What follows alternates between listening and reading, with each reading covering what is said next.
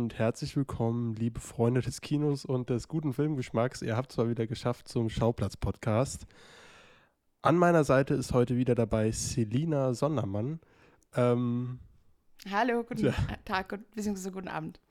Guten Abend, ja. Hm, genau, und das heißt, wir haben ja heute kein Recap, sondern das ist wieder Review-Zeit. Wir haben ganz aktuell die beiden am meisten erwartetsten und im Social Media gehyptesten Filme des Jahres äh, für euch gesehen.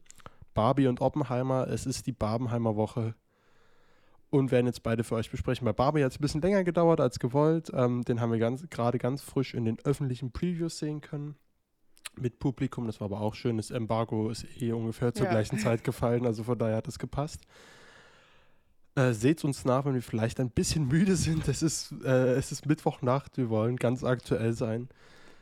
Und dazu muss ich sagen, ich bin heute noch in London aufgewacht. Also mein Tag ist auch ein bisschen lang heute schon. Ja, jetzt sind wir wieder in Berlin. Also ich war die ganze Zeit in Berlin, aber ja, Chapeau an Selida. Ähm, genau, bevor wir reinstarten und ganz frisch, natürlich auch in der Reihenfolge Barbie, Oppenheimer, Barbenheimer, ähm, die Filme besprechen werden, möchte ich natürlich erstmal von dir wissen, ich werde vorher und ich werde nach der Besprechung fragen, warst du denn von vornherein, bevor du die Filme gesehen hast, Team Barbie oder Team Oppenheimer? Also, bevor ich da ganz persönlich aushole, möchte ich nur mal klarstellen, äh, dass ich durchaus der Meinung bin, dass man sich nicht entscheiden muss, dass man beides zelebrieren kann. Aber, weil es dann doch ich bin, Team Barbie. Also Barbie war auch wirklich ein Spitzname, den ich in meiner Teenagerzeit hatte. Ich habe mir Barbies gespielt, ich schäme mich nicht. Ich bin ein Barbie-Girl. ja, ich bin da eigentlich bei dir mit, ähm, dass man sich auf keine Seite stellen muss hier. Vor allem, ich bin großer Fan von Greta Gerwig. Ich bin großer Fan von Oppenheimer. Ach Quatsch. okay. Es geht, geht, jetzt schon los. Ich bin großer Fan von Nolan. Zu weit gedacht. Ich wollte nur sagen, die Thematik Oppenheimer. Ja. Ich, oh Gott. äh, das lassen wir drin. Ich bin großer Fan von Nolan, natürlich. Und die Thematik Oppenheimer hat mich primär etwas mehr interessiert als die Thematik Barbie. Aber ich finde es gerade spannend, dass halt Greta Gerwig äh, einen Barbie-Film macht mit Margot Robbie in der Hauptrolle und das auch schon lange gemunkelt wurde, dass es eher so eine so ein Truman-Show-mäßiges mhm. Ding werden wird. Das wurde ja für, als Fun Fact ähm, bekannt, äh, weil Margot Robbies äh, Letterbox-Account geleakt äh, wurde. Mhm. Ähm, und da ihre ganzen Filme ähm, für Babylon und für Barbie als Recherche drin vermerkt waren. Ach. Und weil die Truman Show eben bei Barbie drin war, so Research for Barbie. Ach, nicht genau. schlecht. Ja. Wusste Mittlerweile ist der Account leider gelöscht. Und ähm, Barbie ist ja auch schon seit 2009 in der Produktionshölle. Also zunächst war ja Amy Schumer angedacht, ja. dann auch Anne Hathaway, bevor dann das Projekt halt schließlich bei Greta Gerwig gelandet ist. Beziehungsweise sogar bei Margot Robbie, bevor Greta Gerwig als Regisseurin dazukam. Ja. Ach komm, jetzt sind wir schon mittendrin. Das wird hier heute eher nicht alles so strukturiert. Äh, deswegen starten wir mal direkt rein mit, wir werden nicht spoilern erstmal. Also wenn wir spoilern, dann werden wir es kennzeichnen, wenn wir in uns ins Spoiler-Territorium begeben wollen. Dann könnt ihr so zehn Sekunden skippen oder sowas, ne? Geht genau. Auch bei Apple Podcasts. Ja. Müssen wir mal gucken, wie wir das ja. regeln. Aber wir versuchen also so weit spoilerfrei klarzukommen, wie nur geht. Aber ich glaube, so weit werden wir es nicht schaffen bei beiden Filmen. Aber wie gesagt, wenn Spoiler kommen, dann sagen wir Bescheid. Und im besten Fall haben wir sogar Timestamps dann bereit, wenn ihr dann im Spoiler-Part von Barbie direkt zu Oppenheimer springen könnt. Zum spoilerfreien Part dafür.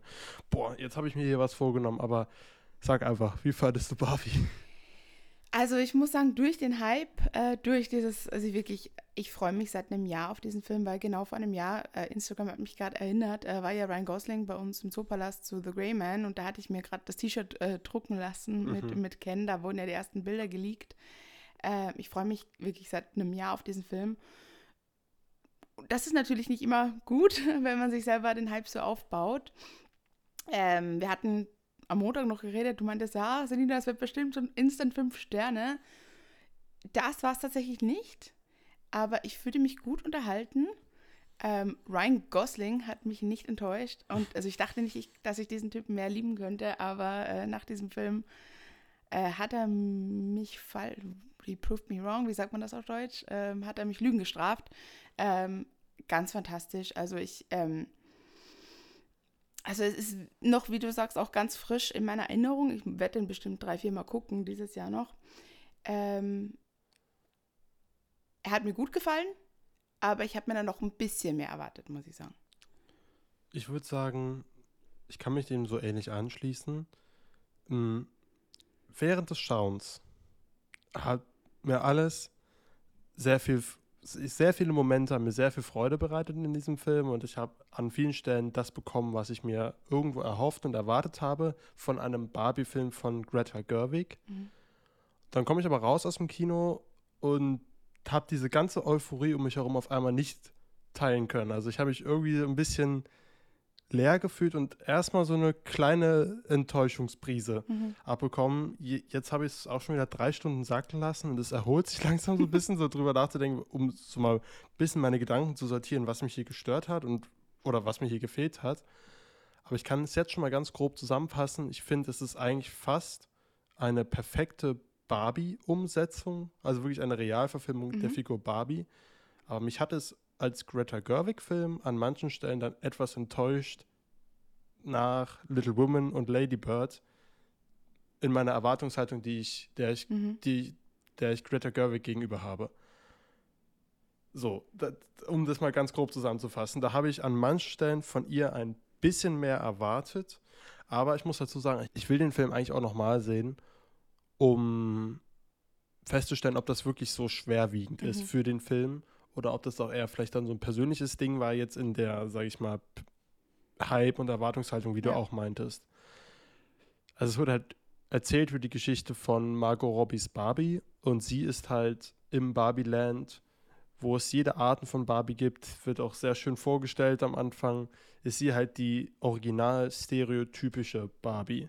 So die das, was man sich unter einer Barbie vorstellt. Genau, es wird genauso im Film auch erwähnt. Wenn du, Barbie, wenn du an Barbie denkst, siehst du so eine wie Margot Robbie vom inneren Auge. Mhm. Aber in diesem Barbie-Land gibt es halt alle Sorten von Barbies. Aber es gibt halt auch ganz viele verschiedene Sorten von Kens. Und, und einen Ellen. Und einen Ellen, der ist auch wirklich Michael Sarah ähm, ganz groß, fand ich. Mhm. Apropos Ellen, Entschuldigung, ich will dich gar nicht unterbrechen. Ähm, das Dancing Bill Hader Meme. Ja. Wusstest du, dass das von einem SNL-Sketch äh, über Ellen kommt? Nein. Jetzt weißt du es. Also ich muss auch dazu sagen, in der Barbie-Lore bin ich überhaupt nicht drin. Also ich habe okay. wirklich einmal, glaube ich, mit dem Barbie-Flugzeug habe ich gespielt. Da pff, war ich aber auch schon sieben oder acht. Ähm, das habe ich einen Abend gemacht bei einer Freundin zu Hause. Aber das war es auch.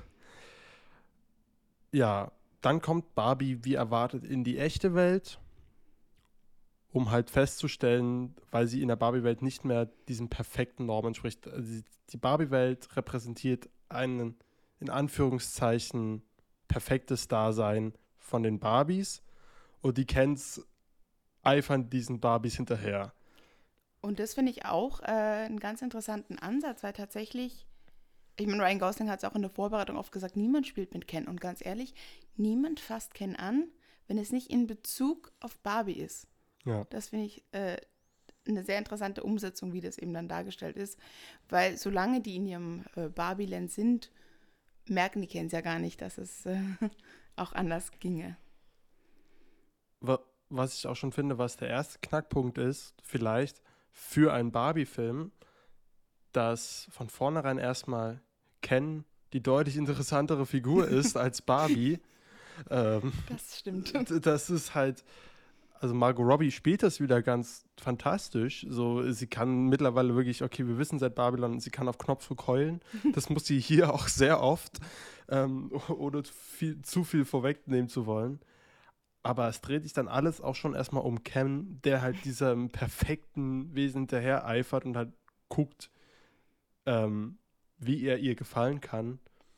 Und da ja auch eine ganz große, sage ich mal, Unsicherheit mit äh, verborgen ist, weil es ihn halt dadurch zur deutlich interessanteren Figur macht mhm. als von der Barbie, die perfekt ist und dann stellenweise muss, okay, ja, warte mal, jetzt habe ich Gefühle, ich muss heulen und so. Das ist eher ein klassischeres Fish out of Water Prinzip. Mhm. Und ich habe ja auch, ich glaube, ich habe vor ein paar Monaten habe ich schon gesagt, na, bei den Trailern, dass ich die Vermutung habe, dass Ken auch in gewisser Weise zum Gegenspieler hier eingesetzt wird. Und das, ich glaube, es ist auch noch kein Spoiler zu sagen, dass das schon stellenweise auch wirklich der Fall ist. Ja, aber das, was ich gesagt habe, dass es auch ein paar homoerotische Züge gibt, ist, ist glaube ich, auch nichts zu viel versprochen. Ja, man muss ja vielleicht sagen, viele werden sich, glaube ich, jetzt hier drüber aufregen, ähm, über den zum Beispiel eine große, sage ich mal, Fingerzeig, Feminismuskeule, schau mal, wie blöd alle Männer sind. Und da würde ich direkt erstmal eingrätschen. Ich finde, dass das in diesem Film nicht der Fall ist, da Ken nicht alle Männer repräsentiert, sondern Ken ist ja eine Figur. Und es gibt aber alle Männer in diesem Film sind halt Kens. So fast Das, alle. nee, nee, nee. Also die ganzen Mattel. Ist, genau, es gibt Ken, die Mattel-Jungs und Alan. und den Vater noch, der Duolingo Ja. macht. Das war, Der- Du, es ist fantastisch. Das Also- war einer der lautesten Lacher im Kino. weil, Dieser Ja, Duolingo-Sound. nee, aber ich war ja auf der Premiere auch in London und ich habe, äh, nee, Blödsinn, die war in, also auf jeden Fall hatte ich mich noch ge gefragt, was es mit den ganzen Duolingo-Sachen bei der Barbie-Premiere auf sich hatte. Jetzt weiß ich's. Ja, das war schon gut. Mm. Ich, ich finde halt, also ich finde, was dem Film glückt, ist die Geschichte von jeder hat seinen Platz in der Welt. Also wirklich jeder. Mhm. äh, egal wie er ist, so, und gerade wenn er oder sie, sie oder er selbst ist. Ähm, wenn man die Möglichkeit bekommt und sie auch wahrnimmt, sich selbst leben zu können, dann wirst du auch deinen Platz in der Welt finden. Irgendwo, zumindest würde es den geben für dich. Was hier aber noch hinzukommt, ist so eine Geschlechterkonflikt-Thematik.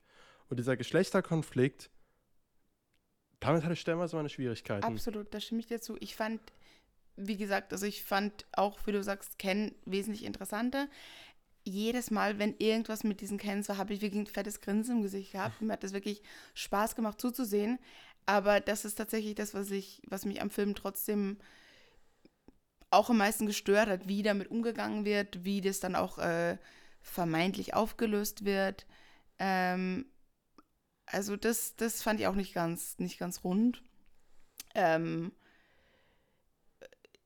das wäre schon wieder Spoiler, aber es ist halt die, es ist halt, das ist, arbeitet schon auch mit Stereotypen beiderseitig.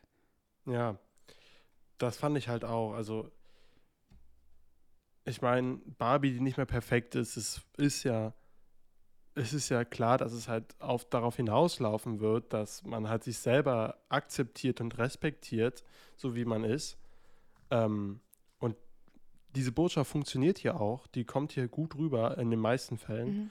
Aber halt dieses, ähm, wenn dann die Geschlechter anfangen gegeneinander ausgespielt zu werden und dann halt auch vor allem kennen, also wirklich eine unfassbare Toxizität entwickelt und also mitbringt in dieses Barbieland und dann hier sein Mojo Dojo Ken Ken Haus Casa. Ka Casa Haus äh, Gang da bildet. Mm. Was ich halt schade finde und eine verpasste Chance ist, also ich war, war überrascht, wie, was für bittere Töne, also Mhm. was für eine Bitterkeit das bekommt und ich so, boah, das ist jetzt hier aber bitter. Aber das halt nicht durchgezogen wird so, und trotzdem dann wieder auf dieser Glitzer-Happy-Ebene endet, obwohl es eigentlich bitter ausgeht. Ich, Ja. ich fand, ähm, es ist halt echt schwer, jetzt hier um, äh, um Spoiler-Territorium Ja. herumzutänzeln. Aber, also, wir können ja vor, vorerst das Fazit äh, bringen, bevor wir gleich wirklich anfangen zu spoilern, weil ich glaube, es ist doch vonnöten, weil oh, es ist gerade das, das, da gibt es schon noch ein bisschen was zu diskutieren. Aber ich würde sagen, ich würde dabei bleiben. Es ist der perfekte Barbie-Film. mh, Bei dem Geschlechterkonflikt, ich weiß nicht, ob der Film sich damit einen Gefallen tut, das so groß aufzubauschen, neben der Botschaft halt ähm, einfach nur sich selbst zu akzeptieren und das halt, das passt halt, glaube ich, auch mehr in dieses Barbie-Korsett.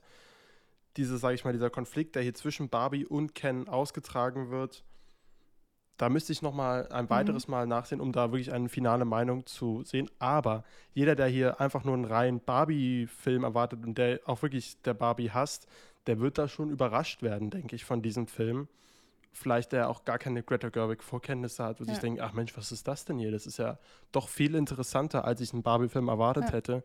Deswegen kann ich auf jeden Fall sagen, Leute, guckt den Film. Ähm, er lohnt sich. Er ist politischer und er ist tiefgründiger, als man es von einem Barbie-Film erwartet hätte. Und auch eine Firma wie Mattel zeigt sich hier auf jeden Fall mutig. Ja, Immer, also gerade mutig und auch kritikfähig. genau. Kapitalismuskritik ist vorhanden, aber es ist sich auch selber bewusst, dass auch der Film selber ein kapitalistisches Produkt ist. Und das wird auch hier kommentiert. Ja, und es gibt auch jede Menge, also apart, vom Duolingo, also der Smack Toaster, der passt zwar perfekt in die Welt, aber es ist deutlich ein Logo zu sehen. Ähm, also es ist auch schon nicht nur äh, Chevrolet. als Produkt. Ja, Ganz viele Chevrolets. Äh, nee, aber was ich noch sagen wollte, ähm, weil du meintest gerade, wie jemand, der sich nicht mit Greta Gerwig befasst, aber auch jemand, der sich mit Greta Gerwig, ich weiß, was du, du hast gerade gesagt, du warst als Greta Gerwig sehr ein bisschen enttäuscht, aber ich fand, dass es äh, sehr viele ihrer üblichen Themen, diese wie Frauen untereinander umgehen und vor allem äh, mit Mu Mutter-Tochter-Beziehungen, Ja. das fand ich wieder sehr gut gelöst. Also da war ich wirklich, da war ich so wirklich emotional berührt, als, also das ist jetzt wieder Spoiler, das ist dass auch ähm, die Beziehung von einer Mutter zu einer Tochter, die ähm, eben eine Puppe übergibt, die mit der Übergabe einer Puppe gewisse Hoffnungen, gewisse Wünsche für die Tochter hat, ähm, das, das fand ich sehr schön ähm, dargestellt. Da gab es auch wirklich einen sehr schönen Monolog in der Mitte des Films. Äh, leider wurde ich rausgerissen durch äh, die Teenagergruppe, die eine Reihe vor mir saß, die halt das Gefühl hatte, also einer hat sich die ganze Zeit gefächert und musste dann halt jeden, jeden Satz, also so, okay, warte mal, jetzt wird's deep. Sie ist, so die, sie ist schön die Oh. Hand, das die Kinder auf die Faust gelegt, nach vorne gebeugt, ganz gespannt in den Dialog Monolog gelaufen. Ich dachte so, okay, oho. Aber leider musste dann auch jeder Einzelne so mit mhm, mhm, mhm, mhm und dann sich so zurücklehnen und Goosebumps, Leute. Ich habe Goosebumps. Und das war so, Oh das, das, war, das war mir so unangenehm, dass ich, dass dieser, du hast mir leider diesen schönen, wirklich schönen Monolog etwas madig gemacht hat, die Stelle einfach, also ich konnte emotional nicht richtig andocken, weil sich das so rausgerissen hat, dieses, Leute, ich habe Goosebumps. so, das, war, das, war, das war mir einfach ein bisschen zu doof, aber naja gut, dafür kann der Film jetzt nichts. Ja. Wollen wir ins Spoiler-Territorium uns begeben? Du hast es angekündigt. Ja. Go for it. Ähm, wir werden den Timestamp markieren. Guckt in die Show Notes, dort findet ihr den Timestamp, wann ihr direkt zur Oppenheimer-Besprechung kommt, ähm, wenn die Barbie-Spoiler vorbei sind. Aber nochmal, kann man gucken. Auf jeden Fall. Und jetzt geht's los.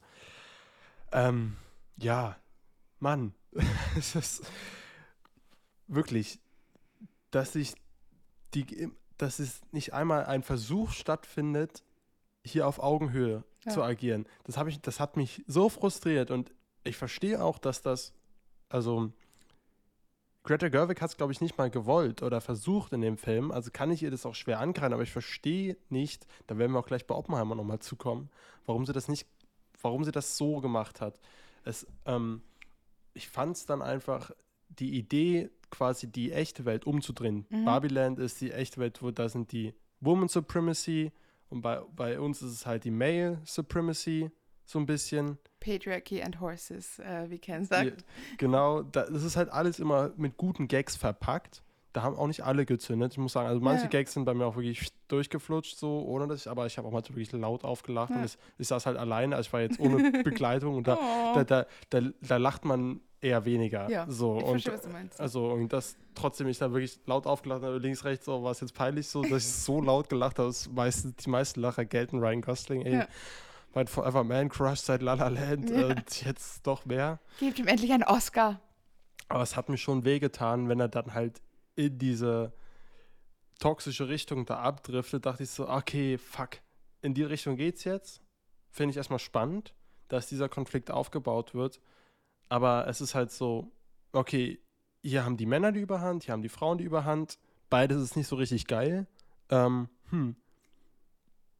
Ja, schade. Und das ist halt so ein bisschen von, eher so ein Fuck you ist dieses Barbieland. So ein bisschen so, Mhm. hier, fuck you, wir drehen alles um.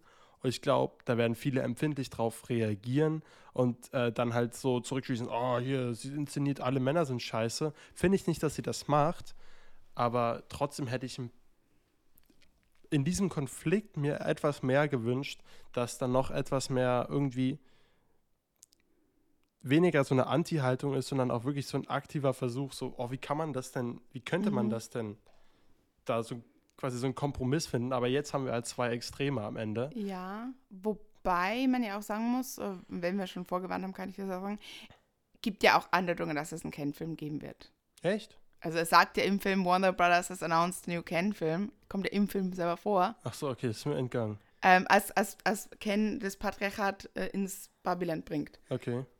Ähm, Gibt es ja bei Mattel so, oh, wir müssen jetzt Ken-Figuren verkaufen, Warner Brothers hat gerade einen Ken-Film announced, Mhm. Ken ist jetzt aber mal ein gewünschtes Tattoo-Motiv. Also ich denke schon, dass es dann einen Follow-up-Film geben wird und vielleicht ist es dann halt, äh, Dann wäre das Thema. ja, kann ich mir durchaus vorstellen. Weil ich finde halt, das endet mit Ken auch so ein bisschen Es, abrupt. es kennt, absolut, es kennt, es endet total abrupt, genau. Dieses I am Knuff, Ja, das war ein, ist ein guter Ja. Gag.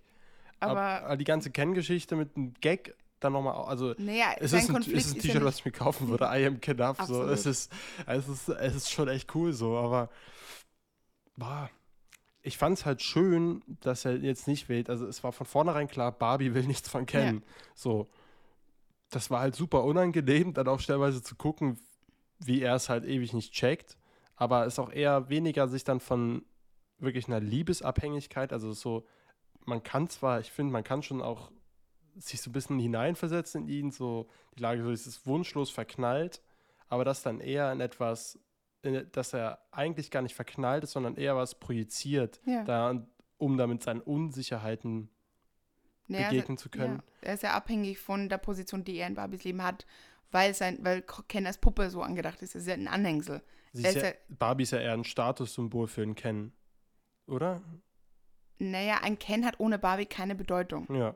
Ein Ken alleine, deswegen, die wissen ja auch nicht, wo die Kens schlafen, weil die einfach buchstäblich keine Rolle spielen. Es sei denn, sie sind Teil von Barbie. Es sei denn, sie werden jetzt als Barbies, wenn, wenn du Hochzeit spielst, dann ist Ken eine Rolle, spielt Ken eine Rolle. Aber sonst, wenn du Barbie anziehst, wenn du Barbie kleidest, wenn du Barbie die Haare bürstest, spielt Ken nie eine Rolle. Keiner spielt alleine mit Ken. Und Ja. deswegen, es ist wie so da im, im Wald, wenn der Baum umfällt, aber keiner hört's. Mhm. So ist Ken praktisch. Und halt, also es war auch wirklich furchtbar, dieses Kendem, weil es hat mich ultra aufgeregt, aber es war so überhaupt nicht schön zu sehen. Und trotzdem tat mir das dann so weh im Herzen, als er ihr da die Gitarre spielt und sie dann das Handy rausholt. Das war so, oh, das, äh, das war so, das konnte konnte ich mir überhaupt nicht mit ansehen. So, obwohl das natürlich irgendwo Sinn gemacht hat und ihm halt äh, zu dem Fortschritt verholfen hat. Mich hat's nur gewundert, dass er nicht Oasis Wonderwall gespielt hat. Aber halt dieser ganze Konflikt wird dann halt so, ach, ich fand die ganze Auflösung, ich, das dafür, dass der so stark ausgespielt wird, und ich fand halt eigentlich auch eher auf einer bitteren Note endet, Mhm. so, ja, irgendwann werden die Kens auch das erreichen, Ja. was die Frauen in unserer Welt erreichen. Fand es zwar gut, dass das nochmal wirklich so auch Mhm. bitter ausformuliert wird, aber das ist ja keine valide Lösung. Ja. So, und der Film muss mir kein Happy End bieten, aber er gibt mir ein Happy End, ohne eine Lösung für diesen Konflikt gefunden zu ja. haben. Und das hat sich für mich einfach gebissen, mich erstmal total zurü- zerrissen zurückgelassen, weil ich fand jetzt die Erkenntnis, so dass halt Barbie eigentlich der Mensch ist, wenn sie nicht perfekt ist und dass ähm, sie das jetzt anstrebt und also Margot Robbies Barbie aus diesen mit diesen Stereotypen nichts mehr anfangen kann und sich auch selbst entwickeln will, das ist eine schöne Botschaft. Mhm. Aber so ein bisschen hat man sich das eigentlich auch schon, dass dieser Schluss kommen wird, auch schon ein bisschen gedacht, Ja. bevor man den Film gesehen hat. So fand ich. Also es war jetzt nicht so in dem Film so, ach Mensch, dazu, darauf läuft Ja, jetzt hinaus. Es war jetzt nicht, es, es hat mich jetzt so ganz ehrlich nicht großartig vom Hocker gehauen, Ja. diese Erkenntnis. Obwohl es natürlich trotzdem schön zu sehen ist. Viel besser fand ich dann halt wirklich wieder diese Mutter-Tochter-Dialoge und auch generell die Figur der Mutter fand ich hiermit die beste äh, Frauenfigur in dem Film, die da auch ihre depressive Barbie malt. Ja. Und das, das hat mir alles sehr gut gefallen. Ja, aber wie das mit dem Kennen endet, ich weiß Ja. nicht. Das war so, so, was ist denn jetzt so? Aber es ist halt wirklich auch der Barbie-Film. Nur halt, halt da macht es halt schwierig, dass Ja. Ken dann doch erstmal interessanter war und halt auch Ryan Gosling, Margot Robbie leider so ein bisschen die Show stiehlt. Ich fand zwar auch schön die äh, Note no to the Filmmakers. Ähm, Ja, äh, Margot Robbie ist nicht die richtige Person. äh, eine nicht perfekte Figur zu passen. Also eine, eine, eine Barbie beim Breakdown, die sich Ja. nicht mehr perfekt fühlt. So. Also das, das fand ich wieder, das, das ist so charmant. Ja. Ähm, aber auch manchmal habe ich mich auch mit diesem Kapitalismus gerieben, der dann durchblitzt. Ich so, Mhm. ja, okay, also ich spiele hier schon mit offenen Karten. Ich fand's cool, wie selbstironisch Mattel sich darstellt und auch wirklich sagen kann, ja, solange sie es verkauft, mach mal mit. Und das wird ja auch genauso. Ja. Äh, Ach, wer will denn eine Schwangerer Average, Mitch. Ach so. Äh, nee, wer will denn eine Average Barbie? Ähm, und dann so, oh ja, es verkauft sich eigentlich ganz gut. Alle wollen eine Average Barbie. Alles klar, Leute, sie ist drin im Geschäft. Ja, aber Emerald Fennel als, Ja. äh, als Schwanger, da habe ich so gelacht. Aber die gab es wirklich und das Eklige ist, die hatte so ein Baby im Bauch. Das ist die widerlichste Barbie, die es hier gab. Also war keine Barbie, war eine Mitch, aber das, also wir hatten, glaube ich, zu Super Mario eine ähnliche Konversation.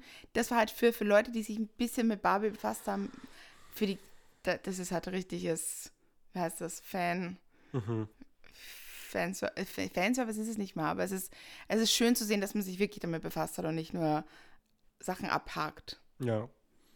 Und auch viele Filmreferenzen. Also klar, direkt der Anfang. Ähm, ich ich würde mal sagen, 95% der Zuschauer im Saal haben die Referenz nicht erkannt. War es 2001? Ich glaube nicht. Also, das.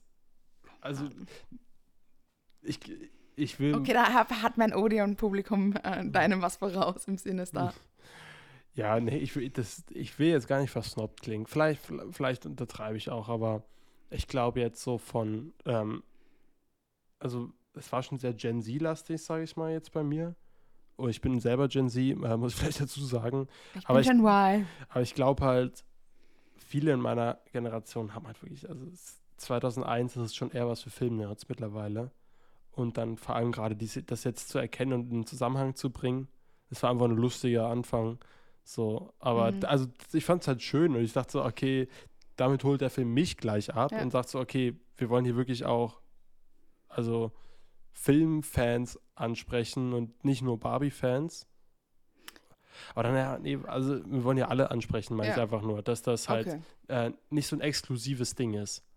Das macht der Film damit recht schnell klar. Ja. Aber er hätte ein bisschen runder sein können. Ich Ja. weiß nicht, ob das sich so ergibt. Ähm, es hat mich nicht so sehr berührt, muss ich einfach sagen, stellenweise. Und auch selbst nicht kennen. Da war immer so, ähm, so Momente, halt, wenn er da dann heulend auf dem Bett lag und dann einfach so, ich dachte so, man hätte es einmal konkret ansprechen können. Du kannst auch einfach ehrlich sein. Das kommt viel besser. Es ist dann so ein bisschen Ken is me. Also das war so wieder ein Mhm. bisschen die, das, das war ein Gag und das, das war okay, aber noch ein bisschen mehr konkreter einfach und das, das steckt ja da drin in diesem Ken is me. Aber dass er einfach, ähm, dieses ganze Getue braucht es gar nicht, sondern das macht ihn ja viel reizvoller. Dieses, äh, also wie sehr er sich eigentlich freut über diese Anerkennung von Barbie, aber damit auch nur seine Unsicherheiten verbirgt und wie er damit umgeht, dass das ihn zu dieser spannenden Figur macht. Und halt dieses ganze toxische, ja, naja, eigentlich ab dem Moment, wo es nichts mehr mit Hor Horses äh, zu tun hatte, war ich eh schon wieder raus bei Patriarchy. Das war halt so, also das war so irgendwie so bezaubernd von dieser Ken-Figur. Und Alan, also wirklich nochmal, Michael Sarah, das war so super. Und auch, auch John Cena als Ken, also diese ganzen Cameos, das Ja. war, war schon herrlich. Finde es so traurig, dass es ja mit dem Timothée Chalamet nicht geklappt hat. Da hätte er auch eins angeboten bekommen, Ja. aber Scheduling-Conflicts. Aber jetzt wäre ich wirklich gespannt auf den Ken-Film. Ja. Da hätte ich schon Lust drauf.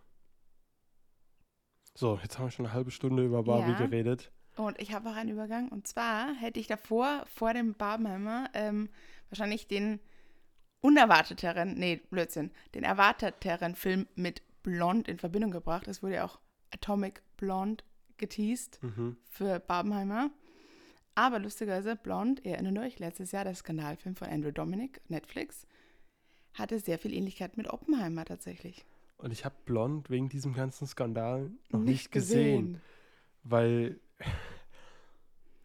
ich einfach so viel Respekt vor dieser Diskussion hatte, dass ich dachte, boah, wenn ich den gucke, muss ich mich wer zwangsläufig daran beteiligen. So. Also die, an der Diskussion beteiligen. Und da hatte ich irgendwie so gar keinen Bock drauf. Und das, das, diese ganz, dieses ganze Laster, was jetzt an dem klebt, schreckt mich so ein bisschen ab. Aber ich werde ihn schon noch sehen. Mich hat er tatsächlich überraschend an Bose Freight erinnert. Äh, Oppenheimer. Ja. Uiuiui. Also von der Idee, vom Konzept, sage ich mal. Ja, Oppenheimer. Ich würde mal sagen, steigen wir jetzt mal ein bei Oppenheimer. Für mich ist das echt ein ähnliches Paar Schuhe wie bei ähm, Barbie. So, dass ich. Nee, eigentlich nicht. Bei mir ist es genau andersrum. Bei Barbie habe ich unterhalten, aber wie du sagtest, nicht so mit. Also, während des, ich habe mich kein einziges Mal gelangweilt, ich habe mich kein einziges Mal irgendwie ich fühlte mich gut während des Sehens, aber es hat halt nicht so viel in meinem Gehirn gemacht. Und mhm. ob man mal was eher andersrum. Also ich fand ihn jetzt nicht unbedingt angenehm anzusehen, aber ich muss dann doch sagen, es ist halt der zerebralere Film tatsächlich. Also gelangweilt habe ich mich nicht über die okay. drei Stunden, nicht einmal. Aber ich habe mich im Nachhinein so ein bisschen geärgert.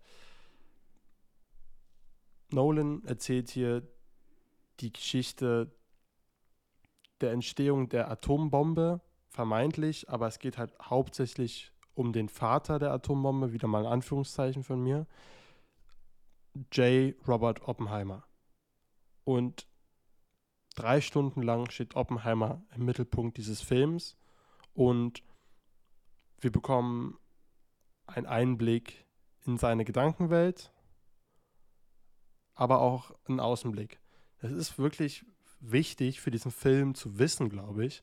Und das wird im Film halt selber nicht klar, womit wir schon beim ersten Problem sind, dass Nolan hier das Drehbuch aus zwei Perspektiven geschrieben hat. Er hat die Szenen, die im Film in Schwarz-Weiß sind, hat er subjektiv geschrieben. Und die Farbszenen hat er aus der Ich-Perspektive geschrieben. Was ganz selten beim Drehbuchschreiben mhm. ist. Das heißt, die sind subjektiv und nicht objektiv. Genau, also Schwarz-Weiß ist objektiv, objektiv und Farbszenen subjektiv. Ich glaube, ja, ich glaube, ich habe mich vorhin, ich habe ja. vorhin Worträder drin gehabt, aber genau, objektiv sind die Schwarz-Weiß-Szenen. Das heißt, dass wir die Farbszenen aus der Ich-Perspektive wahrnehmen, aber das wird im Film nicht klar, weil es kein ja. Voice-Over oder so weiter gibt. Das gibt nur am Anfang dieses erstens Fischen und zweitens Fusion. Genau, ja. Habe ich auch nicht ganz verstanden. Also naja, das hat mehr mit, der, mit dem physikalischen Aspekt zu tun, aber warum nur zwei Sachen betitelt sind. Und genau. äh, eben, es war, glaube ich, halt für ja. Farb und Schwarz-Weiß getrennt, aber. Ähm, aber Blond macht das tatsächlich ähnlich. Da geht es ja auch um Persönlichkeit, Persona, Subjektivität, ähm, äh, Wahrnehmung, auch über den Albtraum eines selbst erschaffenen Monsters, wie man davon ähm, heimgesucht wird. Ähm, was man selber dann auch nicht mehr kontrollieren kann. Aber tatsächlich, Oppenheimer wurde ja im Trailer mehr so angekündigt als dieses ethische Dilemma. Ja. Was habe ich getan? Und das ist halt durch dieses I am become death, the destroyer of worlds. Aber das macht nur einen minimalen Bruchteil des Films aus, sondern es geht wesentlich mehr um die ganzen Intrigen rundherum und danach. Und das fand ich fast schon wieder, äh, ich weiß nicht, also ich. Ich fand, also der Film, ich finde in dem Film, da ist schon ein richtig starker Film verborgen. Nur Nolan macht es schon ähnlich wie bei Tenet unnötig schwer. Mit, also, er, er trifft ein paar Entscheidungen, die diesem Film so viele Probleme bereiten, die er gar nicht nötig hätte. Man muss sich vielleicht so vorstellen, der Film sieht sich an wie ein typischer Nolan-Film. Es sind diese erstmal ganz schnellen, ganz schnelles Pacing direkt am Anfang. Man wird reingeschmissen und es geht ab und zack, zack, zack. Und man muss sich erstmal orientieren. Holy shit, was geht denn hier ab? Sp ähm, also, wir haben einen Flash-Forward, dann wieder Flashback, dann werden gleich mehrere Zeitebenen vorgestellt. Genau. Also es ist halt, das Thema Zeit spielt hier insofern eine Rolle, was sich durch alle Nolan-Filme zieht, als dass du mit fünf Zeitebenen anfängst. Du kriegst wirklich fünf verschiedene Zeitebenen zugeballert, ähm, sodass quasi Chronologie zunächst keine Rolle spielt in diesem Film, sondern Ne? Also Ja. es, es wird nicht chronologisch erzählt. Ja. Es wird ganz viel hin und her gesprungen, aber der Film hat ja gar kein Gimmick, was die Zeit angeht. Also er hat nicht die Verlangsamung von einem Inter Inception, er hat nicht die Beschleunigung der Zeit von einem Interstellar, er hat nicht das Invertieren einer Zeit eines Tenets oder das Darstellen von verschiedenen Tempos bei einem Dunkirk. Oder auch, es, gibt auch keine diegetische Notwendigkeit, wie bei Memento zum Beispiel, dass, dass der Charakter das selber erst lernen muss. Es gibt ja auch keinen Twist, es ist ein hi- historischer Film, jeder kennt ja die Fakten. Oder, oder ist sich vieler der Fakten bewusst. Genau. Und deswegen ist es erstmal komisch, dass es sich halt so anfühlt, wie diese Filme von der Inszenierung her, dass man erstmal, okay, was ist hier los, sich orientieren muss, so, äh, obwohl wir hier eine Biografie sehen Ja. und kein Zeitgimmick haben in dem Sinne, kein übernatürliches oder kein, oh, was ist hier spannend, sondern es ist wirklich erstmal dieses, dadurch fühlt es sich zunächst wie ein Wahn an und man braucht unfassbar lange, um diesen Film reinzufinden. Also man hat von vornherein eine gewisse Distanz zu diesem Film und es wird einem schwer gemacht, sich, sage ich mal, zu investieren und dort hineinzufinden.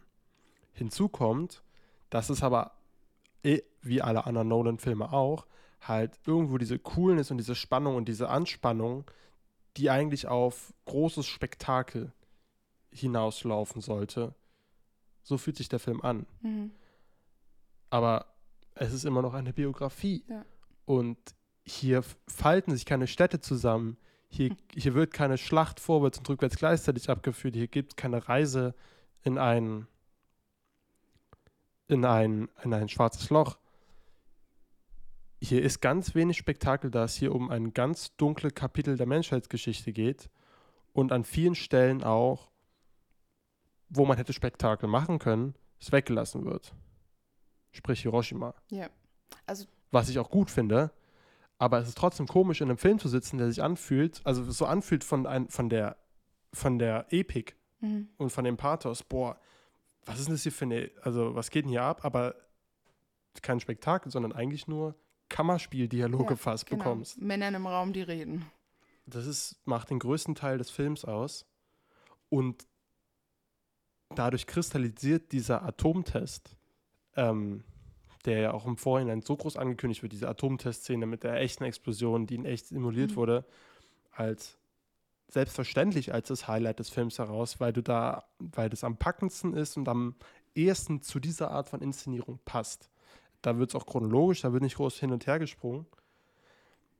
Ein bisschen mein Problem war, dass das Marketing so sehr auf diese Explosion setzt, Mhm. dass sie dann ein bisschen enttäuscht hat im Film. Und was ich eigentlich scheiße finde, weil es ist so, oh naja gut, so, also, so, so Ja. war sie halt, so diese Explosion. Aber dass man dann halt so denkt, so, oh, kommt jetzt noch Hiroshima, knallt jetzt nochmal richtig, Ja. aber das wäre schon scheiße eigentlich, wenn du Ja. jetzt Hiroshima zum absoluten Spektakelfest äh, für die Sinne machst im Kino. Macht er zum Glück nicht. Also so, das. Spoiler ich jetzt mal, aber ist kein Spoiler. Ja. So, ich meine, es, es wird einfach nicht gezeigt so und das Ja. ist auch völlig richtig so. Nur, dass ich am Ende einen Film hatte, wo ganz viel angerissen wird, aber ich nie, es, ah, es kommt nie zum Punkt. Ja. Ich hatte auch meine Probleme mit dem, also war ja auch, ähm, So wie ich gerade, ich kam auch nicht zum Punkt, sorry. äh, während der Pandemie war ja auch auf Twitter so, ah ja, gab ja and blah, blah, blah, has been added to the cast of Oppenheimer and da, da, has been added to the cast of Oppenheimer. Also gefühlt halb Hollywood äh, wurde da ähm, äh, Besetzt. besetzt gehalten, genau. Ähm, und ich meine, es waren zum Glück nicht alles A-Lister, muss man sagen. Aber es war dann doch, also, das reißt dann ein bisschen raus, wenn dann, ah, ist das Josh Hartnett? Und oh, das ist ja Josh Peck und äh, äh, Josh Zuckerman, lustigerweise von 90210, der damals einen Geo Geologie-Nerd gespielt hat, der jetzt äh, äh, Oppis ersten äh, Studenten spielt, der dann auch ähm, Ja, er wird auch im Film Oppi genannt. Was auch komisch atonal ist. Ja. Und dann auch, also wie gesagt, mir, mir hat es ein bisschen zu viele Charaktere, zu viele bekannte Gesichter, wo man ein bisschen rausgerissen wird. Nicht ganz Wes Anderson-Niveau, aber ansatzweise. Und die Akzente. Also, das, Entschuldigung, aber. Äh, meinst du Benny Safdie, Safdie? Ja, oh mein Gott. Aber auch dieser, mit, also in einer emotionalen Dings, ähm, als es dann, glaube ich, in, beim, beim, beim Manhattan Project, ähm, he's such a prima donna, schreit so. jemand. Komm, also, ja. Und Christopher Nolan ist ja wahrlich kein, kein Mensch, der für, für komödische Akzente bekannt ist in seinen Filmen. Ich weiß nicht, ob das gewollt äh, komödisch war. Also das sind teilweise. Es ist, nee, es ist diese Coolness. Oh. Es ist, also es ist so. Es ist, ich finde es so spannend. Es ist ein Nolan-Film, wie es leibt und lebt, nur halt ohne das, ich glaube, wofür Nolan-Filme geliebt werden. Und das weil er bei der Thematik darauf verzichten muss. Also, das, das ist kein Mindfuck. Ja. Das ist kein große Bilderspektakel. Und trotzdem ist es ein Nolan-Film. Es ist, mhm. also es macht sich bemerkbar halt, wie gesagt, diese Kühle, die die Figuren ausstrahlen und diese Coolness, das passt ja auch zu einer Figur wie Oppenheimer eigentlich an sich. Also die Kühle jetzt eher als ja, die Coolness. Ja, ja. Äh, die Coolness wird auch wirklich eingespart. Aber die Coolness soll sich dann in der Inszenierung widerspiegeln. Die, das Tenet-Problem, dass er das nicht be behebt. Also, es wird an einem Ort ein Dialog angefangen, dann gibt es einen Schnitt und dann führt, wird er an einem anderen Ort weitergeführt, weil das irgendwie so äh, die Bilder, sage ich mal, voranbringt. Mhm. Bei einem Agentenspaßfilm kann ich das gut ab. Aber wenn dann zum Beispiel, ja, also wir haben dann ein Problem mit der Molekularlösung und dann fragt Matt Damon, weißt du, wie, wie wir es lösen können? Im Labor. Schnitt, sie sitzen im Zug und äh, Oppenheimer gibt im Zug die Antwort. Naja, also wir können das so machen. Ich denke so, als ob er jetzt mit der Antwort drei Stunden gewartet hat, bis die in diesem scheiß Zug sitzen. Das ist jedes Mal, das reißt mich so raus. Und da denke ich mir so, ey, das hast du bei Tenet schon gemacht, wo die einen Dialog, also wirklich im Bus, auf dem Weg und dann woanders noch mhm. zu Ende führen. Warum machst du das hier bei einer Biografie? Wenn, vor allem bei der Film endet auf so einer fantastischen Note. Ja. Das, das ist so schlimm, dass da so tolle Szenen drin sind. Also so, und die Schauspieler so gut sind. Also es ist ja der größte Flex an einem Cast, den ich je gesehen habe. Also Adam McKay kann dagegen einpacken und Damien Chazelle kann dagegen einpacken.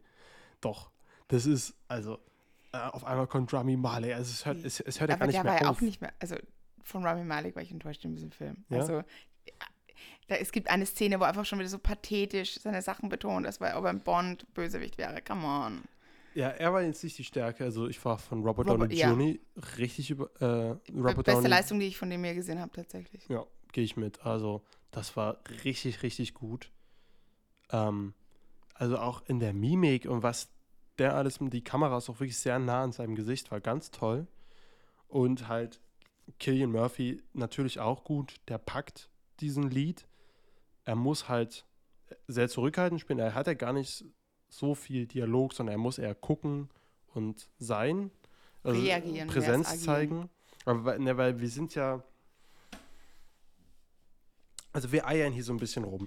Das Problem ist, der Film will die Geschichte nicht chronologisch erzählen, sondern er will immer tiefer in seine Psyche vordringen und sich diesem Wahnsinn nähern. Das ist das, was ich meine, in meinem Vergleich mit Bo's Afraid. Bei Bo's okay. Afraid kriegen wir die ähm, Perspektive von Angststörungen gezeigt und sehen den ganzen Film aus dieser Perspektive. Hier kriegen wir am Anfang einen Tease von dem Wahnsinn, der sich über den Rest des Films aufbauen wird. Also vom nüchternen Wissenschaftler geraten wir immer mehr rein in diesen Wahn, der durch sowas entsteht. Und das finde ich ist eine tolle Idee. Doch das wird halt wieder mit so vielen Schlenkern und unnötigem Hin- und Hergeschneide stellenweise mhm. erzählt, mhm. dass ich halt stellenweise die Orientierung im Film verliere und nicht mehr so richtig mitkriege, warte mal, was passiert hier eigentlich? Also es wirkt stellenweise, es fügt sich nicht so ein cleveres Gesamtbild zusammen am Ende. Es ist so, also wie sonst bei Nolan. Wenn du so, bei Tenet hat das irgendwann funktioniert, fand ich, dass es irgendwann Klick gemacht hat bei mir, obwohl sich da auch ja viele aufgeregt haben, dass diese so, äh, was passiert hier? Diese Verwirrung dann irgendwann für mich eine Befriedigung gefunden hat. Ich weiß nicht, ob das jetzt beim mehrfachen Sehen bei Oppenheimer passieren wird, aber es war, ich habe so viele starke Szenen und gehe trotzdem unbefriedigt aus diesem mhm. Film hervor im Abspann, obwohl ich dachte, ist eigentlich ein guter Film, aber es macht so unzufrieden, dass ich zum Beispiel erstmal überhaupt nicht Louis Strauss, also die Rolle von Robert Downey Jr., die Motivation, die Motivation habe ich kapiert, aber was er eigentlich macht, habe ich nicht so richtig kapiert, weil jetzt auch zwei Gerichtsverhandlungen gleichzeitig sind, dass Mhm. das zwei zu verschiedenen Zeiten sind, habe ich auch nicht im Film mitbekommen. Das muss ich halt alles nachlesen Mhm. und ich war nicht so bewandert, was die Oppenheimer-Thematik angeht. Und am Ende hatte ich gar nicht so das Gefühl, so viel gelernt zu haben Mhm. über ihn, sondern eher diesen Wahnsinn miterlebt zu haben. Und die Moralfrage, die wird ja auch ganz groß geschrieben, um halt dann am Ende dann doch eine recht klare Antwort zu geben ähm, über die Moral von Oppenheimer, sage ich mal. Die ich auch zufriedenstellend fand, dass der Film zu diesem Schluss kommt. Ich dachte so, ey, komm, bitte. Aber Ja, aber wie gesagt, mir war es ein bisschen zu klein, weil weil es ja im Trailer, glaube ich, auch schon angeteased wurde. was- Also, ja, da, das, dieses moralische Dilemma, weil es war dann mehr um das, okay, er hat das Dilemma, er zieht sich zurück, er, er argumentiert ja dagegen, gegen den Einsatz von nuklearen Waffen und dafür muss er dann büßen durch diese ganzen Intrigen und äh, dass ihm dann die Security-Dings entzogen wird. ja. dass es dann mehr, mehr E- Evidenz basiert als emotional.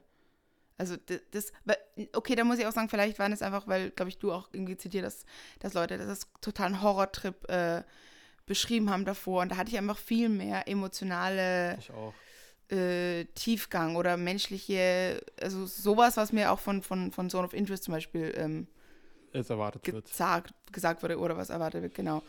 Und was, was mich auch ein bisschen gestört hat, du hast es vorhin schon ein bisschen angeschnitten, die Geschlechterrollen. Mhm. Ja, also Florence Pugh, I'm sorry. Ja, also die, die eine Szene im Verhörraum, die fand ich fantastisch. Ja, ich, ja, die fand ich auch gut. Ja. Äh, Weil, weil das war genau das, was ich mir, was finde ich zu dieser Art von Inszenierung dann gepasst hat. Genau. Dass halt, also wenn du das alles wie so ein, wirklich so undurchsichtig lassen willst, okay, dann mach einen richtigen Fiebertraum draus. Also so, mach's richtig heftig und da gibt es Ansätze drin. Ja, Mann, super. Da war nur halt leider vorher, das ist halt wieder so eine Sache mit der Erwartungshaltung. Und deswegen freue ich mich auch, den morgen nochmal sehen zu Und können. auch in IMAX. Ähm, äh, genau. Aber einfach mit einer, sag ich mal, arrangierten Erwartungshaltung. Mhm, okay, ja. ich weiß jetzt, worauf ich mich hier einlasse und kann in der Hinsicht nicht mehr enttäuscht werden, sondern erstmal gucken, ah, Ja. d- das dann wahrscheinlich auch besser hinnehmen alles und vielleicht auch das Bild schlüssiger zusammenfügen, was hier Nolan machen wollte. Denn wie du meinst, es, so, es gab so die, die Be- Berichte, oh, Leute verlassen das Testscreening, weil es ein reiner Horrorfilm ist und es ist einfach zu heftig. Und ja, hier sind sogar echte Horrorelemente drin, die lassen auch zweieinhalb Stunden auf sich warten. Ja. So muss man auch mal sagen. Und gehen dann auch nicht ganz in die Härte. Das sind wirklich meine zwei Hauptprobleme. Dass wir hier einen Film haben über die Entstehung der Atombombe und es geht zu wenig um die Auswirkungen der Atombombe, als um die Auswirkungen dieser Erfindung auf Oppenheimer. Die Idee, dass es sich um die Auswirkungen auf Oppenheimer dreht, finde ich ja nicht schlecht. Davon spüre ich leider ein bisschen zu wenig. Außer halt mit dem Ende. Ich finde das, wie gesagt, ich finde Mhm. das Ende schon echt gut. Das fasst ja auch beides zusammen. Die Auswirkungen auf die Person plus auf die Welt. Äh, wie verheerend das ist. Das wird gut verdeutlicht. Bleibt ihm zu lange zu undurchsichtig. Und was war mein zweites Problem? Ähm, komme ich jetzt gerade nicht drauf. Okay, Komm- wenn komm ich nochmal auf meinen äh, Frauen, mal genau. Wir haben dann Emily Blunt auf einmal als, als fantastische, also die hat äh, am Schluss aber mal so ein richtig bumm Szene in einem der Verhörsequenzen, äh, in einer der Verhörsequenzen, die aber auf nichts aufbaut. Die wird, also wir haben null Aufbau überhaupt, wie, wie die sich verlieben. Wie, ich meine, ist jetzt auch nicht der Fokus der Geschichte, aber wir kennen die Figur nicht. Wir Ja. haben keinen Einblick in ihre Figur und auf einmal haut sie am Schluss richtig wahnsinnige Insights raus. Wo kommt das her? Da gibt es keinen Aufbau, das ist einfach nur gefühlt, ah ja, damit die Feministen nicht zu sehr am Film rumnörgeln, weil dann, weil dann nur Männer im Raum sitzen und reden. Also So fühlte sich das für mich ein bisschen an. Ja, so drastisch würde ich es nicht sehen. Aber es ist halt so dieser komische Fokus, der so verrutscht ist. Halt, das ist so, ja, das, das muss jetzt auch noch mit rein. Mhm. Nicht für die Feministen, äh, weil ich fand, äh, weil es, es hat ja schon zur Handlung beigetragen. Aber es war. Die Frauen wurden zu lange beiseite gestellt dafür, dass sie so eine Auswirkung auch auf Oppenheimer offensichtlich hatten in diesem Film. Also er ha, hat ja auch die ganze Zeit mit dieser Figur von Florence Pugh im Kopf zu tun. dafür kommt die Figur von Florence Pugh nur leider viel zu kurz. Plus auch die Auswirkungen auf die Figur von Emily Blunt, die trotzdem zu ihm hält, das kommt auch alles zu kurz. Also, Ja. es ist, es ist so viel Spannendes angedeutet. Und ja, und da sind auch visuelle Spielereien drin, wie halt genau diese eine Verhörszene, wo dann Florence Pugh da auftaucht. Das war richtig so, oh, okay, krass. Also so, so gute Schläge in die Magengrube. Aber genau. Und das ist auch mein zweites Problem. Er ist nicht konsequent und hart genug, finde ich. Mhm. Ähm, ich krieg die Entwicklung immer nicht mit. Was hier passiert, ist es so, auf einmal ist die Atombombe fertig. Ach, warte, so, Ja. weil ich mich in diesem Film durch diese komische Erzählstruktur nicht gut orientieren kann. Ach was, die Bombe ist jetzt fertig, habe ich gar nicht mitgekriegt. so, also du hast nicht diese, oh, wir, so diesen Ja. Entstehungsprozess kriegst du null mit, fand ich. Außer durch das, dass die ganze Murmeln in dieses Ja, Ding. da merkst du ja. ungefähr, wie weit sie gerade ist. Ja.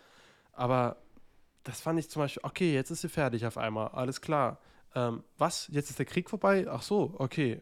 Ja, klar, okay, klar. So, und halt, aber es ist so, das kriegst, kriegst du alles nicht mit. Und dann halt auch gerade so Sachen wie Hiroshima.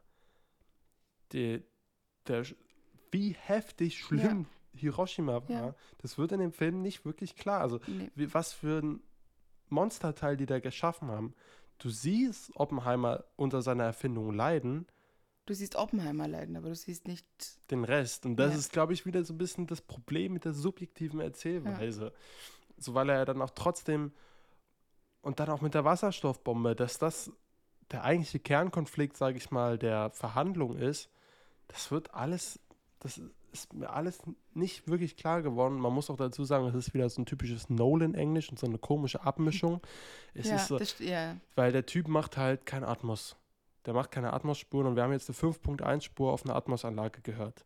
So, ich weiß nicht, ob das ein Problem war, weil ich hatte echt selten wie nie Probleme, äh, das Englisch zu verstehen. Hier, also ich, Mhm. ich will den echt nochmal auf Deutsch gucken. So, weil ich hatte wirklich Probleme. ja. So, im Verleih steht zwar bei IMAX haben sie ein IMAX 5.0 Format, also ich hoffe, morgen wird es besser verständlich. Aber also ich habe da stellenweise einfach das nicht alles mitgeschnitten. Und das war wieder so unbefriedigend, weil ich denke mir so, ey, inszenierst ein bisschen geradliniger, Mhm. dann check ich auch, was abgeht, weil nach dieser, nach dem Atombombentest, ich habe nicht mehr kapiert, was jetzt hier gerade passiert. Also Mhm. bei diesen Gerichtsverhandlungen, warte mal, worum geht es jetzt hier eigentlich? Ich, ich, sorry, ich habe es nicht kapiert.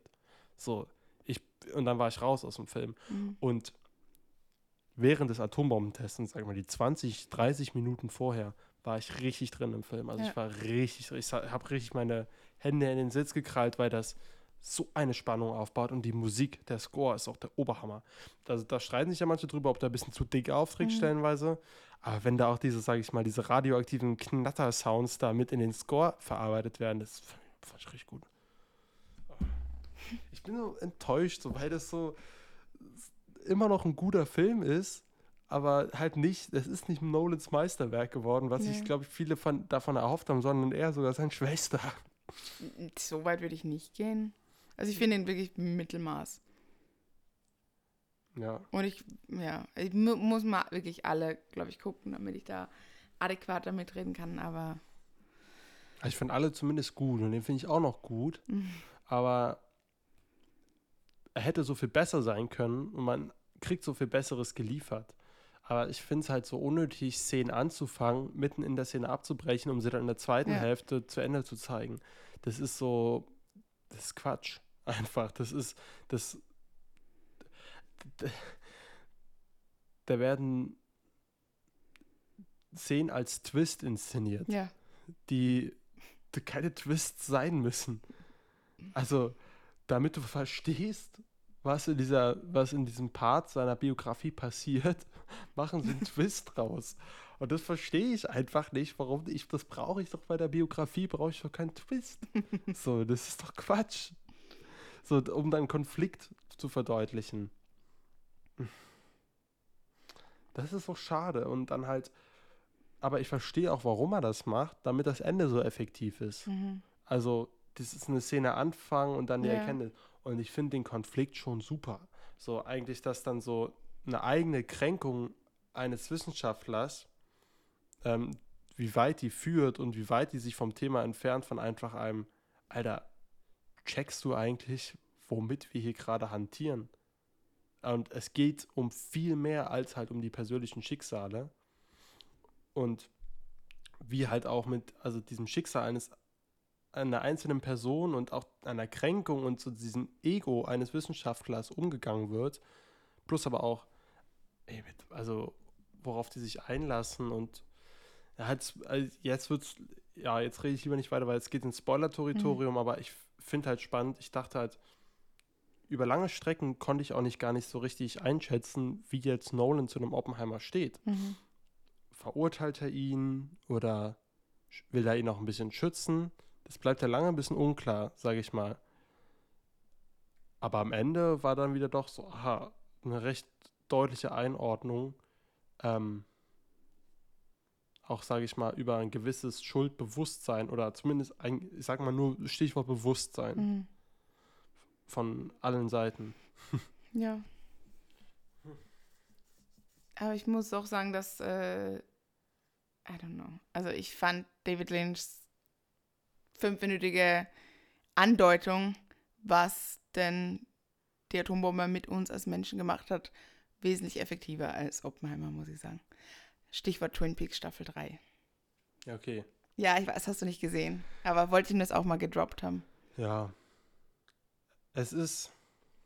Viele sehen es ja auch eher so ein bisschen, dass. Ähm, so ein bisschen als Meta-Film äh, dass Nolan auch ein bisschen über sich selbst mit seinem Physikwahn sich selber da ein bisschen in diesen Oppenheimer rein projiziert. Oh, Und äh, es ist, ich fand es echt witzig. Das war hier wieder David Erling, dein, dein oh Hass, Gott. dein Hass. Nein, nein, sag das. Achso, der redet. Okay, der hört den Podcast nicht. ah, nein, also nein, äh, nein, um das zu korrigieren. Ich habe keine Hasskritiker. Nein, aber der hat da so eine spannende These halt aufgestellt, dass äh, er sich halt selber da so ein bisschen reinreitet in seinen ähm, Physikwahn und da halt Unmögliches möglich machen will an einem Filmset. Halt eine Atombombe nachbauen. es ist ja, es ist schon witzige Parallelen ja. und sich dann da abschließt, halt in, auch in der Wüste da dieses Set baut und da halt auch eine Bombe in die Luft jagt, so, aber halt keine atomare, sondern eher in Miniaturgröße und so weiter. Und nochmal, also der Film sieht fantastisch aus. Da, also die Kamera ist der absolute Oberhammer. Auch die 70 mm Bilder, das ist wunderschön gefilmt alles. Auch das erste Mal 70 mm IMAX schwarz-weiß gab es noch nie vorher. Das ist ein. Aber ich kann mir nicht vorstellen, dass es die ersten Brüste auf 70 mm sind. Steht ja auch im Internet. Ja. Das glaube ich nicht. Weiß ich jetzt nicht. Also 70 mm IMAX wahrscheinlich schon. Okay. Ich glaube, das wird eher gemeint okay. immer. Es ist ja, ja, es ist ein IMAX ohne ja, 70 mm gefilmt. Da gibt es ja nur 30 Kinos ja, auf der Welt, genau. die das so zeigen können. Und in London gibt es vier AM-Screenings. Um 4 Uhr morgens kannst du auch mal im IMAX ja. 70 mm gucken. Wer macht das dann? Ja, weil, die, weil das BFI IMAX bis, also bis Ende August war da fast alles wegverkauft. Ja, aber Plätze. vier. Ich meine, ja, okay, da kann man es vor der Arbeit gucken. Vier Ach, bis sieben Vor AM, ob man ja. sich reinpfeift, ist schon krass. anstrengend, ja. aber ich fand, ich muss nochmal dazu sagen, ich fand dann auch wirklich, also das klang jetzt alles ein bisschen härter, weil ich, ich glaube, ich kann mir schon vorstellen, dass der Film beim erneuten Sehen wieder bei mir wachsen wird, mhm. wie es auch in Tenet getan hat, weil erstens, es ist, es ist zum Beispiel kein Film Fire and Forget. Also ich fand, der hat schon nachgewirkt. Und ich habe mich auch wirklich den ganzen Tag, gestern habe ich ihn gesehen, mit ihm noch beschäftigt, irgendwie gedanklich. Also es war nicht so, ach komm, hau mir ab mit dem jetzt, sondern es war so, der zieht schon nach und der hinterlässt seine Spuren. Also wirklich, meine Beine haben auch wehgetan. Nach drei Stunden das Essen sitzen. Ich weiß nicht, ob es auch so stellenweise war, auch die Anspannung sehr groß. Und halt auch einige inszenatorische Entscheidungen fand ich mega. Also zum Beispiel, vor allem was Ton angeht. Ja, ähm, ja, da gehe ich mit. Wann der Ton ausgemacht wird, wann er angemacht ja. wird. Ich sag mal, Oppenheimer hält eine Rede und was dann mit Bild und Ton, ja. was da audiovisuell passiert, fand ich ganz, ganz, ganz stark. Und das hätte ich mir halt so gern so viel mehr gewünscht ja. in diesem Film.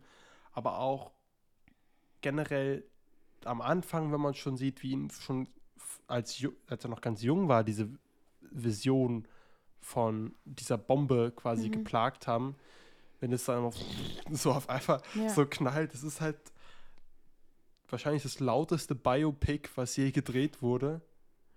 Obwohl er, er ist schon laut, Er aber, ja. aber halt partiell laut. Ja, würde, ja. Kann man auch gucken. Also es ist kein vernichtendes Urteil hier. Aber weil du gesagt hast, du fragst mich zu Ende des Podcasts nochmal. Wenn man sich entscheiden muss, oder wenn ich mich entscheiden müsste, würde ich trotzdem Barbie nehmen. Ja. Hm. Ja. Also ich habe Bock, beide noch mehrmals zu sehen. So. Also, das muss ich beiden lassen. Ähm, ich glaube, Barbie ist halt, wie gesagt, da war mein Hauptproblem wirklich, wie sie die Sachen mit Ken auslaufen Mhm. lassen. Da habe ich bei Oppenheimer schon sehr viel mehr Baustellen. Mhm. Aber ich finde halt auch zum Beispiel, dass ein, Oppenheimer mich stellenweise, also mehr packen konnte, zum Beispiel als ein Barbie. Die ganze Atomcell-Szene davor, da war ich wirklich richtig drin. Und auch Matt Damon ist auch mal Ja. wieder richtig gut. Das stimmt. Alle, da habe ich mir auch sogar eine Notiz gemacht. So, sobald mit denen man, also ich hatte mit, mit dem Anfang Probleme reinzukommen, aber sobald mit dem man da war, Ja. da, das, das stimmt, die Szene. Und hatten- das war auch so ein Ding. Ich war, saß nämlich am Anfang in dem Film und dachte mir so, oh scheiße, ich komme hier nicht rein. Ja, ja. So, das hat mich richtig geärgert. So. Genau. Und ich, und ich auch richtig oft war bei manchen Dialogen einfach so der Kopf einfach aus. So, so ich kann gerade nicht zuhören, weil ich so, so, äh, was, so, was willst du mir hier erzählen, Nolan? Und dann habe ich so, okay, warte, aber wenn Matt Damon kommt, war doch im Trailer, war doch so, die Szenen, das, das sieht doch gut aus. Das Ja. sieht doch so, äh, da, da verstehe ich dann, was, Ja. was, was hier gerade passiert und abgeht. Und genauso war es dann auch. Also ich so, oh, wenn der endlich kommt. Ich Ja. war wirklich, ich war richtig erleichtert, als Oh. Matt David kommt. Ich so, und weil genau ab dem Moment rutscht man ganz gut in den Film rein. Und dann spielt er halt am Ende wieder keine Rolle mehr. Und dann, dann geht wieder dieses blöde Rumorientieren los. Ja. Weil es nicht klar mit dem Zuschauer kommuniziert wird, was, wa- was abgeht und was er auch eigentlich erzählen will. Es ist so, jemand hat es eigentlich recht passend auf Letterbox zusammengefasst. Ähm, der Film fühlt sich drei Stunden lang so an. Es ist nie langweilig, weil man die ganze Zeit darauf wartet, dass es Das, losgeht. Achso, ja. Aber der, man hat nie wirklich das Gefühl, dass der Film losgeht. Ja. Also es ist, weil es ist so, ach, aber es ist, habe ich auch vorhin gesagt, es ist ganz oft in dem Film dieses, ach, wir sind jetzt schon hier. Mhm. Dann springen wir nochmal zurück Ja. und so, aber grob, er bewegt sich dann doch schon grob nach Ah. vorne. So, auch wenn wir vieles gleichzeitig haben. Aber- und ich habe erst zum Beispiel ganz am Ende gecheckt, dass das eigentlich eine Nacherzählung ist von dem, Mhm. und das eine ist dann wieder ein Rückblick von einem Ja. anderen. Also das, es ergibt dann auch alles irgendwo wieder Sinn, warum das so erzählt wird, aber viel zu spät Ja. im Film. Aber weißt du, was ich lustig finde? Weil du hattest mich ja davor mal gefragt, so, hä, denkst du, irgendjemand schneidet Barbie und Oppenheimer zu einem Film zusammen? Mhm. Weißt du, was dabei rauskommen würde? Was? Don't worry, darling. Stimmt, ja. Ist ja aber besser als Don't Worry Darling immer noch. Natürlich, aber Ja, das ist die perfekte Fusion. ja, stimmt. Nur, dass wir die, äh, dass wir keinen Insel Oppenheimer und keinen Insel Ken haben. Das, Wobei, das fehlt. Da musst du dann noch halt Harry Styles reinschneiden. ja, wir haben jetzt gar keinen Spoiler-Talk gebraucht nee. für Oppenheimer. Also man, man, man Ich meine, Wikipedia, wenn, wenn man das jedes durchgelesen hat, gibt es keine Spoiler, glaube ich. ich finde, ich finde, der Film ist zu hochwertig und hat ähm, zu viele Stärken immer noch, als dass ich, als dass man ihn vernichten könnte, Oppenheimer, Mhm. oder verreißen sogar. Aber ich glaube, man hört die Enttäuschung schon so raus. Ja. Das ist einfach nicht das ist, was man sich, glaube ich, erhofft hat. Ähm, also man geht da nicht wirklich euphorisch vor, äh, äh, raus aus dem Kino. Muss man bei dem Thema auch nicht. Aber man geht halt auch nicht so erschüttert raus, wie man es bei dem Thema auch erwartet. Also es ist so, er hat mich nicht wirklich betroffen gemacht. Ja. Dafür ist das, äh, wie gesagt, das Ende ist effektiv, aber auch ein bisschen effekthascherisch. Ah, Das hätte man das, das früher thematisiert und Mhm. mehr ausgeweitet. Ich glaube, da wäre mehr bei rumgekommen. Das hätte so, ja, man, man hätte ein richtig, richtig, richtiges Klopperding da machen können, aber es ist wieder so knapp vorbeigeschrammt. Es ist auch wieder so, so, so symbolisch für Nolan, finde ich. Irgendwie, dass er so, sich so sehr bemüht mittlerweile, aber auch nicht so richtig aus seinem eigenen Schatten rauskommt. Also, warum erzählst du es nicht einfach geradlinig? Wir brauchen hier deine Zeitspielerei nicht. Und das sage ich als absoluter Nolan-Fan. Also, ich. Hm, ich habe keinem einzigen Nolan-Fan unter vier Sterne gegeben. Bis jetzt. Hm. Äh, bei Oppenheimer weiß ich deutlich. Es, es bewegt sich gerade eher so im 6er, 7er Bereich. Vielleicht geht es nochmal nach oben, aber hm, ich weiß es nicht. Ich, ich gucke ihn morgen nochmal. Wir halten euch auf dem Laufenden in den Recaps. Könnt auch ähm, Eugens Letterboxd-Account refreshen, um zu sehen, was er jetzt endlich geratet hat. Ja. Bei Barbie bin ich mir auch unsicher, ne? Ja, vier Sterne. Vier? Ja. Hm. Doch, kriegt er von mir schon. Ich, ja, könnt ihr bei einem Rewatch auch kriegen. Ich war so, ich war eigentlich die ganze Zeit so, oh ja, vier Sterne mit Herz, easy. So, also am Anfang, die ersten zehn Minuten von Barbie, war ich so, okay, das ist ja das, ist das Geilste ever. Also wirklich, es war die ersten fünf bis zehn Minuten war ich hier zehn von zehn. Wirklich. Ich war hin und weg. Dann, äh, als es sich so in diese Patriarch-Richtung, weißt du, Ja. erstmal, oh, okay, scheiße, was wird denn das jetzt hier? so, ähm, fand ich aber immer noch gut, wie politisch das alles wird, Ja. aber ja, haben wir ja auch ausführlich drüber geredet. Ja, ist, wir sind in dieser Folge viel mehr herummeandert. Es tut mir ein bisschen leid. aber es ist, glaube ich, auch Filme, da kann man festhalten, wo man nach der Erstsichtung vielleicht gar nicht zwingend ein finales Fazit zie ziehen kann oder auch sollte. Ähm, vor allem bei so viel Hype, den man vorher hatte, ähm, ist es natürlich immer erstmal, die Erwartungshaltung wird gebrochen. Und beide Filme haben jetzt nicht meine Erwartungshaltung gesprengt. Ja, So, das ist, glaube ich, so ein bisschen so eine Problematik jetzt bei äh, so einem Hype, dass halt die Über also Erwartungen wurden in beiden Fällen nicht übertroffen. Ähm, ja. Aber wir haben ja jetzt versucht, so grob da mal unsere Eindrücke zu geben. Ich glaube, ich bin aber auch Team Barbie. okay. Woo. Willst du noch was sagen? Oder? Nee, denk Nee? nicht. Okay. Ja, dann kommt mehr dazu vielleicht noch im Recap. Ich hoffe, ihr habt bis hierhin durchgehalten. Ähm, wir mussten auch selber ein bisschen eine Form finden hier. Es ist, es sind, glaube ich, nicht die leichtesten Filme, ist auch nicht die leichteste Kombination, muss man vielleicht dazu sagen. V viele stören sich vielleicht äh, auch ein bisschen an dieser Kombination aus Barbie und Oppenheimer, weil äh, Op äh, Oppenheimer so eine ernste Thematik hat und es ist halt Barbie eher, es, der Film nimmt sich Ja. sehr ernst und spricht ernste Themen an, das ist toll. Aber Barbieland ist halt nun mal eine andere Welt als jetzt, äh, vor allem auch wo Atomkrieg so ist ja wirklich, ist in aller Munde leider das Thema. Aber ich finde halt nicht, ich finde, ich sehe das eher positiv, dass dieser Hype, dass ich, dass Oppenheimer das Thema eher durch diesen Barbie-Hype gewinnt, weil Barbie hat ein bisschen einen größeren Ja, Hype. nee, hat, hat auf jeden Fall. Und also, ist, äh, das Marketing ist auch einfach besser. Es ist ja wirklich omnipräsent, Ja. dieser Film. Also man kann hier bei uns am Zoopalast, da gibt es eine pink. Box, da kannst, da ist eine Greenscreen-Box, da kannst du dich selber in das Barbie-Mobil setzen und dann. Aber äh, wir haben jetzt auch pinke Busse. Also ich hab, hatte, ähm, das war New Zealand, hat das das erste Mal. Ich habe dann BVG getaggt, so this is your chance. Jetzt habe ich auch schon einen pinken Bus gesehen. In London sind die Taxis pink.